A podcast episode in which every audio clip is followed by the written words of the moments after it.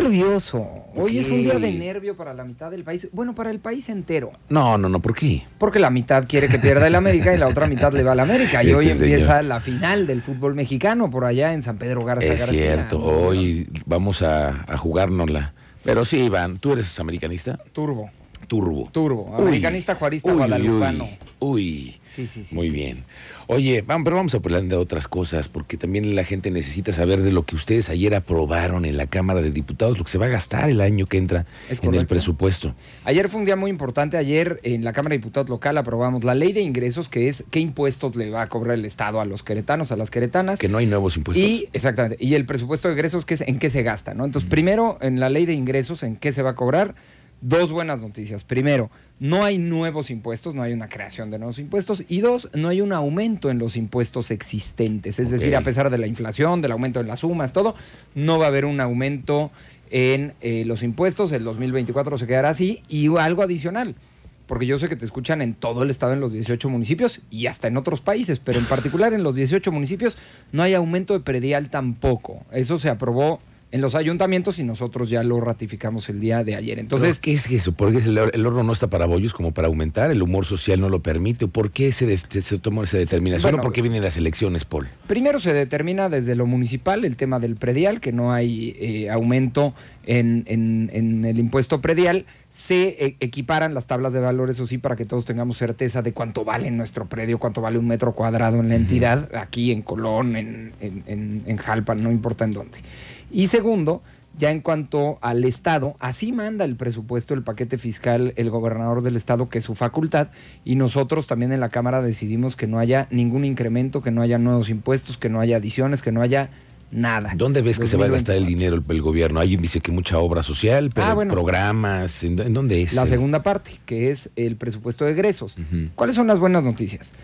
Hemos sufrido desde el arranque de esta administración federal a la fecha recortes significativos enormes en los municipios y en los estados de parte de la federación. Es decir, hay que ser muy conscientes que 8 de cada 10 pesos que se invierten en el estado de Querétaro vienen de la federación, o sea, es de impuestos federales. Sí, sí. De hecho, Querétaro es de los que más recauda en lo local. Recaudamos como un 22%. Somos buenos para pagar impuestos aquí. Sí, sí, y, y- y hay Pa- estados de para la pagar República- nuevas placas y todo. Nos encanta eso. Fíjate que aquí hay una recaudación de 22%, Sí. cuando a nivel nacional la media es del 11%. Hay estados de la República que dependen casi 100% de la federación, entonces pues estás a expensas de ellos. Aquí hay una buena recaudación, lo cual te permite también generar eh, cuestiones mucho más locales. Ahora bien, ¿en qué ha recortado la federación?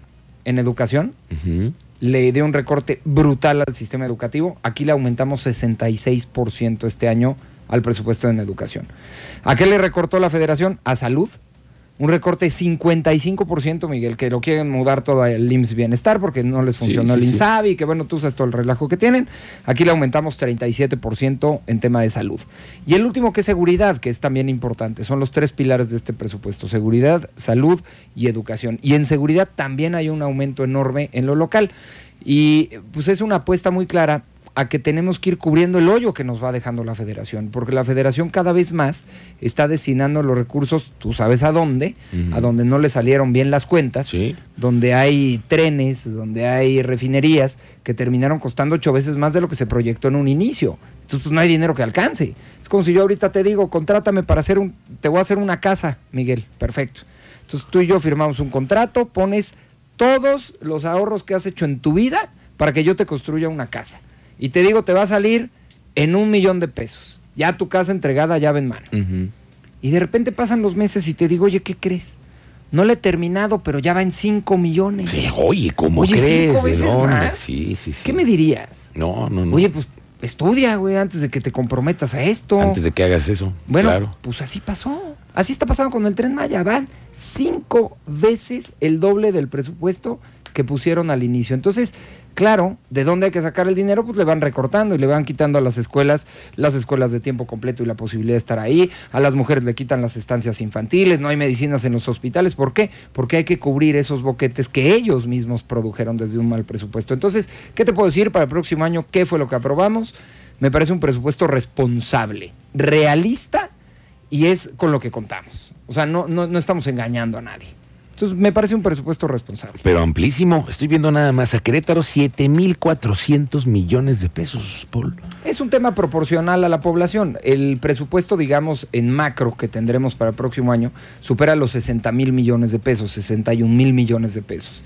Pensemos que la ciudad de Querétaro es prácticamente la mitad del estado. Entonces, en tema proporcional, me parece que eh, hay una buena distribución en cuanto al gasto en los municipios. ¿Y en qué ves que se vayan a gastar además? Ya me dijiste el tema de la salud, el tema de la educación y las obras también. Sí, por supuesto. Es y por ahí donde van a... ¿Así? Ob- Obra social, porque yo sé que, que todos los que nos escuchan siempre dicen, bueno, es que 5 de febrero y el puente de sombrerete y el- los temas más visibles, pero no olvidemos también. Sí, sí, las pequeñas le- obras que, Claro, que cambian un- la Un vida. camino que conecta una comunidad con otra, que le da tránsito, libertad de tránsito, seguridad, alumbrado a distintas comunidades al interior del estado. Y ahí se va un paquete enorme también de obra social, de obra pública, que va justamente a quienes menos tienen. Yo entiendo que el foco y la atención y lo más noticioso siempre será 5 de febrero, una carretera, una avenida principal, pero al final lo que le cambia la vida a las personas luego es un camino de empedrado ahogado o un caminito, una, una calle en la sierra que pueda comunicar una comunidad con otra que nunca habían sido comunicadas. Entonces allá también va muchísima obra social. Bueno, y con eso entonces en la Cámara de Diputados ya cierran el ciclo de este año, ya se van de vacaciones los diputados y Pues, las diputadas. Fíjate que yo ayer hacía un llamado a que eh, ojalá no dejemos tantas cosas en la congeladora y particularmente una que me dio mucha pena, me da vergüenza, pero me da sobre todo impotencia. Y ayer lo denuncié en la tribuna del Congreso. En marzo del 2022, fíjate hace cuánto tiempo, Sí, propusimos aquí en el Congreso local la ley de paternidad, Sí. que quiere decir darle, eh, qui- quitar este estereotipo de género de que las mujeres son las encargadas de la crianza de los menores en los primeros meses de vida. Porque así lo dice la Ley Federal del Trabajo. solo las mamás. La ley, de- claro, Sí. la ley del trabajo te dice, cuando eres papá, tienes derecho de cinco días con goce de sueldo. Cuando nace tu hijo o tu hija. Pero las mujeres tienen 90 días, 45 y 45. ¿Qué te está diciendo la ley? Que la encargada en el hogar de la crianza de los menores es la mujer. Y la eso ley no es lo igualitario. señala, ¿eh? ya la señala ella. Por supuesto. La hace responsable Te de está eso. diciendo, tú te encargas Sí. y tú, señor, vete a trabajar porque eres el proveedor. Esto es un pensamiento completamente cavernícola, literalmente. en las cavernas, el, ho- el hombre salía a cazar y proveía de lo que cazaba, mientras la mujer cuidaba las crías, ¿no? En la Sí, cueva. sí. Bueno, pues es un pensamiento cavernícola que tenemos que ir cambiando, que el mundo entero lo está cambiando, que es una agenda mundial, es, una, es parte de la Agenda 2030, porque al final del día, no solamente, no, lo pensemos como un derecho para el hombre, porque al final no es descanso, ¿eh? Y los papás que me están escuchando saben que los primeros meses definitivamente descanso no es, es una friega.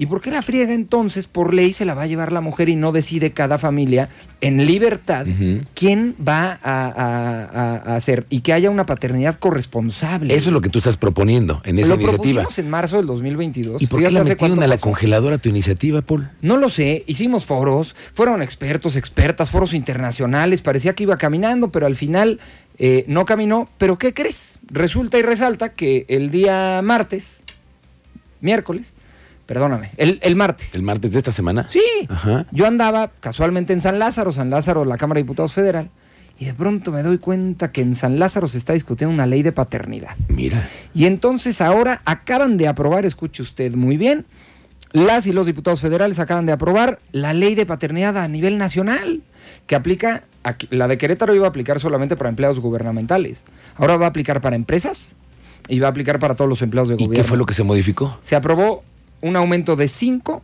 a 20 días. Ya no, somos tan, aprobó. ya no somos tan cavernícolas entonces. Pues somos vamos, medio cavernícolas. Medio, o sea, no se llega a donde queremos, pero vamos avanzando en el Ya camino se avanzó correcto. algo.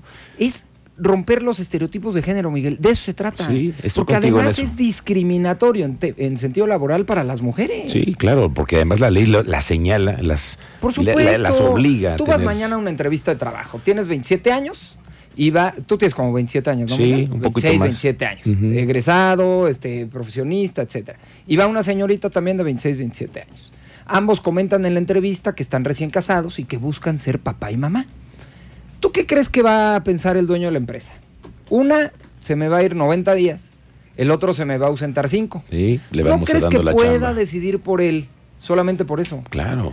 Alguien me contestaba aquí en la cámara, no voy a decir su nombre, pero de esos conservadores que tenemos allá adentro, me decía, no, no, bueno, pero un buen empresario no debería de pensar así. Le digo, bueno, y un buen ciudadano Ah, no debería sí, de robar, güey, pero para eso existe el Código Penal. Exacto. Para que si se roba algo lo castigues. Sí. Entonces no vas a estar a la buena voluntad de las personas.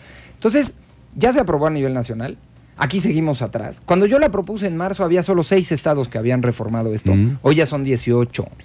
Hoy ya a nivel nacional pasó y Querétaro sigue atrás. Entonces, por eso te digo que me da vergüenza, me da impotencia, que nos quedamos atrás en temas tan fundamentales como erradicar los estereotipos de género en contra de las Sí. mujeres. ¿Y qué es eso, eh? Porque son, son caprichos en la. Cámara de que algunos son, unos sí, unas iniciativas, unas sí, otras Fíjate no. que lo más triste- Las de los panistas casi todas pasan, Paul. Pero fíjate que además lo más triste es que en corto, Ajá, no a micrófono abierto, Sí, en sí. corto te dicen que están a favor. Te dicen que sí, ¿verdad? Sí.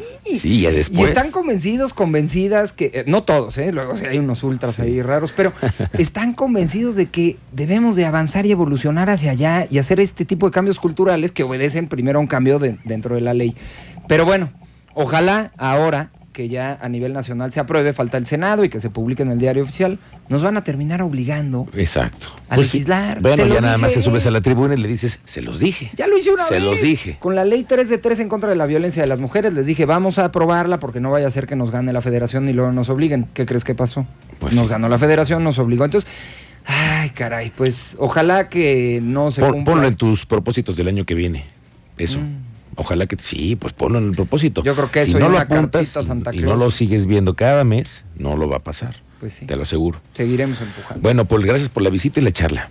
Estamos Encantado pendientes. Que tengas felices fiestas. Igualmente, no, Y- pero todavía nos vamos a ver, ¿no? Sí, nos vamos a ver aquí. ¿Vas a andar trabajando? Bueno, pues, Por eso te pregunto. Los diputados ya se van de vacaciones. pues yo voy a estar aquí gobierno. contigo si me invitas. Además, Excelente. tengo que venir en 15 días con la playera de la América. aquí, Ganar, a ya. festejar. Excelente. ¿Eh? Bueno, ándale pues. Gracias. Gracias.